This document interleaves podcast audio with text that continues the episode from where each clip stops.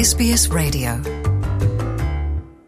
Olá, Luciano. Olá, rapaziada da Austrália. Vamos contar uma história que vem dando muito trabalho aqui no Brasil. Agora iniciou-se, né? A semana foi começou de um jeito muito esquisito, inclusive inédito na história política do Brasil, que foi, logo na segunda-feira de madrugada, um número de atos antidemocráticos ou até golpistas, se você quiserem, e de seguidores, eleitores do presidente da República, Jair Messias Bolsonaro, que não se conformaram depois de verem o resultado das eleições para presidente, segundo turno, em que o Bolsonaro foi derrotado por Luiz Inácio Lula da Silva, do PT, mas é, candidato de uma frente, na verdade, de centro-esquerda, e não se conformando com isso, logo na madrugada de segunda-feira, esses eleitores e seguidores do Jair Bolsonaro resolveram bloquear estradas estaduais e federais para causar o caos. Durante basicamente três ou quatro dias, eles passaram de 300 pontos em várias estradas que foram fechados por caminhões o protesto de que ninguém ia passar, acabou fechando, parando o trânsito em vários lugares e tal. Isso em 16 estados. Chegou a ser até, na verdade, um pouquinho mais. Isso aconteceu exatamente na o resultado final, o resultado oficial da eleição foi anunciado pelo Superior Tribunal Eleitoral, o STE, no domingo e no finalzinho, mais ou menos às nove da noite, por aí. O presidente do STE, Alexandre Moraes, anunciou oficialmente que Luiz Inácio Lula da Silva era o novo presidente eleito do Brasil, que ele vai ser diplomado no dia 19 de dezembro e toma posse no dia 1 de janeiro. Nesse momento, aquele famoso pronunciamento ou telefonema do candidato derrotado não aconteceu. Bolsonaro se fechou em silêncio, foi para o Palácio da Alvorada, para o seu Palácio da Alvorada, foi dormir. No outro dia, eh, na segunda-feira não se manifestou, manteve o silêncio enquanto os seus seguidores iam para as estradas e, tenta, e fechando o trânsito, tentando parar o Brasil. O que, que eles queriam com isso? A anulação da eleição, um golpe militar patrocinado e executado pelas Forças Armadas e a manutenção do Bolsonaro como presidente do Brasil por mais sei lá quanto tempo. Enfim, era essa a bandeira verde e amarela, roupa da seleção brasileira que vai ser duro de, se não, não se identificar mais como sendo da direita brasileira. Muito bem. Os manifestantes estavam assim. Isso foi na segunda-feira. Na terça-feira, quer dizer, na própria segunda-feira à noite, o Alexandre Moraes determinou a prisão do superintendente da Polícia Rodoviária Federal, é, Polícia Rodoviária Federal, PRF, porque os soldados e policiais é, rodoviários não impediram nenhum protesto e não mexeram com nenhum bloqueio. Ao contrário, temos vídeos de alguns capitães simplesmente dizendo assim: o que, que vocês querem que a gente faça? Ou apoiando a ação dos golpistas. Entre outras coisas, tem imagens, por exemplo, de um, de um soldado da PRF ajudando dois golpistas a cortar a cortarem uma grade de proteção no aeroporto internacional de Guarulhos, aqui em São Paulo. Quer dizer, eu não sei o que, eles queriam, se iam entrar na pista, quer dizer, teve de tudo disso. Muito bem. O Bolsonaro se manteve em silêncio, o Alexandre Moraes, presidente do ST, é.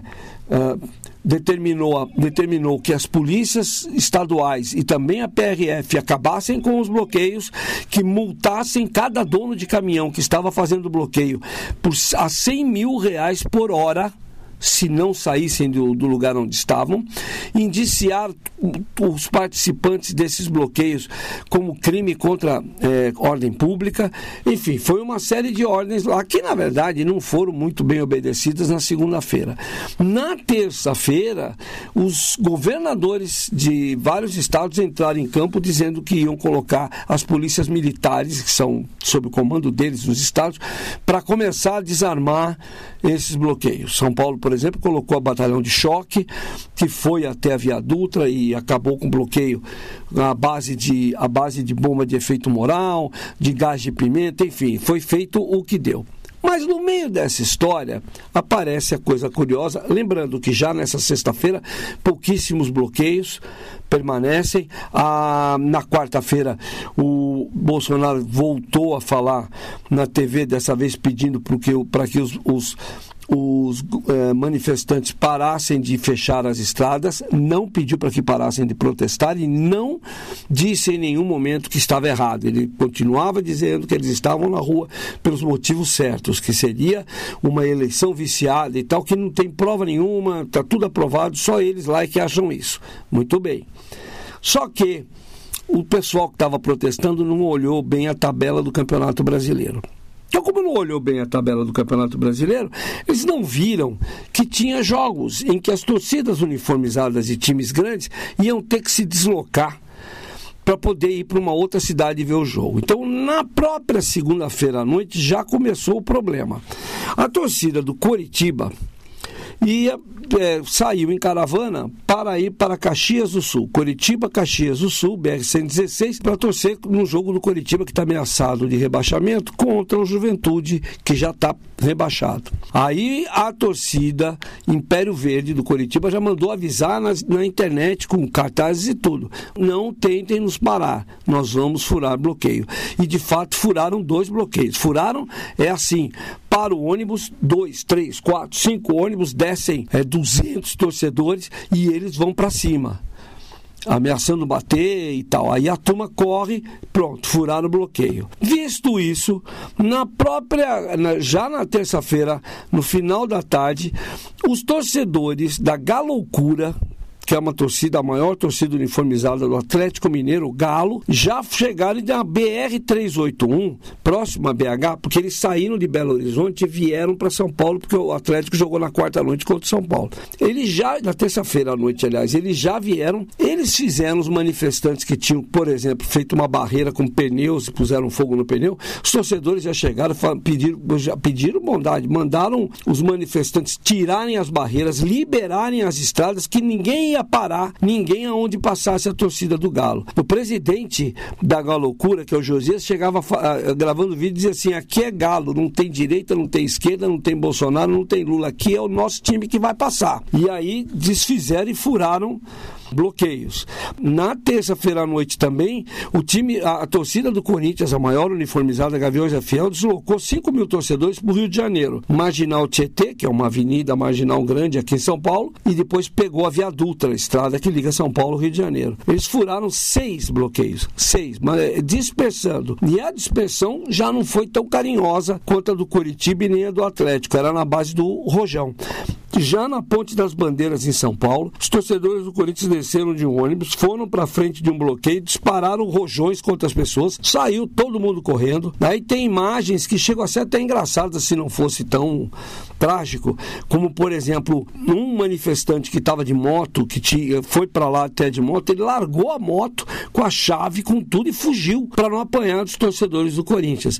Daí os torcedores da Gaviões mostraram a moto, abriram o, o porta-malinhas dela lá, mostrando que tinha até pão e mortadela, que, que o rapaz acho que ia passar a noite comendo sanduíche lá, bandeira do Brasil, uma série de coisas, eles fecharam, levaram a moto para um posto policial, deixaram lá para o dono que saiu correndo apavorado voltar e pegar. E os, além disso, subiram na ponte, nessa ponte que chama Ponte das Bandeiras, sobre o Rio Tietê, tiraram todas as faixas pró-Bolsonaro, pró-golpe, tiraram tudo limparam e estenderam uma, uma faixa em que se dizia somos democracia, além de ficarem cantando músicas a favor do Lula. Aí a moda pegou e na própria quinta-feira, quarta-feira, algumas torcidas já foram para estradas para furar bloqueio mas aí já de farra, não é nem que tinha jogo, né? Não tinha que sair do lugar. É o caso da Força Jovem do Vasco, que não tinha jogo no meio de semana, vai jogar somente nesse domingo em Itu contra o Ituano. Aliás, é um jogo que é de vida ou morte para o Vasco se quiser subir para a Série A. E a Mancha Alviverde do Palmeiras também. Aí eles soltaram vídeos mostrando que eles tinham liberado estradas e as estradas voltaram. Enfim, no momento mais crítico dos bloqueios, em que eles estavam a centenas, quem mostrou força contra os golpistas foi exata, foram exatamente as torcidas uniformizadas dos clubes de futebol. Mas aí, volto a dizer, é uma coincidência, porque ninguém olhou a tabela do Campeonato Brasileiro, os manifestantes não, deve, não deveriam estar nem preocupados com o futebol. E não perceberam que eles iam, estavam no caminho das uniformizadas. Mas vale lembrar que em 2020, em maio de 2020, dois anos atrás, essas mesmas torcidas uniformizadas pararam o início de um movimento golpista Aí sim, só por motivação política. Eles pararam o início do movimento golpista pró-Bolsonaro, pedindo fechamento do Superior Tribunal Federal, pedindo golpe militar, intervenção das, dos militares, a volta do AI-5, o ato institucional número 5, que foi decretado em 1968 e nem existe mais, mas enfim, eles fizeram um dia na Avenida Paulista aqui em São Paulo, um protesto que ficou grande. No outro dia, isso no comecinho de maio, no outro dia, no outra semana, voltaram para a Avenida Paulista e o movimento começou a se espalhar. Brasília, Porto Alegre, é, Rio de Janeiro. Muito bem. Aí, as torcidas uniformizadas aqui em São Paulo, no começo puxadas pelos Gaviões da Fiel, que no início de maio já foram nessa segunda manifestação, foram para a Avenida Paulista, saíram brigando contra os, os, bolsonaristas, ainda foram perseguidos pela polícia militar, mas eles ajudaram a iniciar o que se chamou de torcidas antifascistas. É um grupo que atingia torcidas de 15 cidades e que foram, por exemplo, na Paulista, a torcida do Internacional de Porto Alegre, em outro movimento, eh, dissolveu uma manifestação em Porto Alegre, em Belo Horizonte, os atletas atleticanos e os cruzeirenses também fizeram a mesma coisa. Enfim, em maio, no dia 31 de maio, por exemplo, em plena Covid-19, esses torcedores antifascistas mataram qualquer possibilidade, criaram um confronto na Avenida Paulista e pró, contra os, os, os eh, manifestantes pró-Bolsonaro e depois ainda contra a PM, porque a PM, quando eram só bolsonaristas, nada fazia, exemplo do que aconteceu no bloqueio aqui com a Polícia Rodoviária Federal. E quando era. Eh, e, e, não deixaram também. Eh, dissolveram e ainda por cima reprimiram os torcedores. Mas em maio de 2020, as torcidas antifascistas de fato diminuíram o fervor desse pessoal que já queria golpe, golpe militar e uma ditadura no Brasil já naquela época, em pleno Covid-19, em plena pandemia. Então, vamos acompanhar o que é que vai acontecer nesse Brasil grande. Vamos ver. Parece que acalmou agora. Vamos ver o que é que vai acontecer. O governo de transição já começou a trabalhar. O pessoal do, do, do ligado ao, ao, Luiz Inácio Lula da Silva já está em Brasília vendo isso. Já descobriu que a lei de, de a lei é, de diretrizes orçamentárias não previa verba nenhuma para educação, para merenda escolar, para é, saúde, ou seja, para as coisas essenciais, e agora estão tentando consertar lá, estão negociando com o Congresso para ver de onde vai sair dinheiro para que se possa atender essas verbas para essas medidas práticas para ajudar quem mais precisa no Brasil. Era isso que eu tinha para contar para vocês. De São Paulo para a SBS, Luciano Borges. Want to hear more stories like this? Listen on Apple Podcasts, Google Podcasts, Spotify, or wherever you get your podcasts from.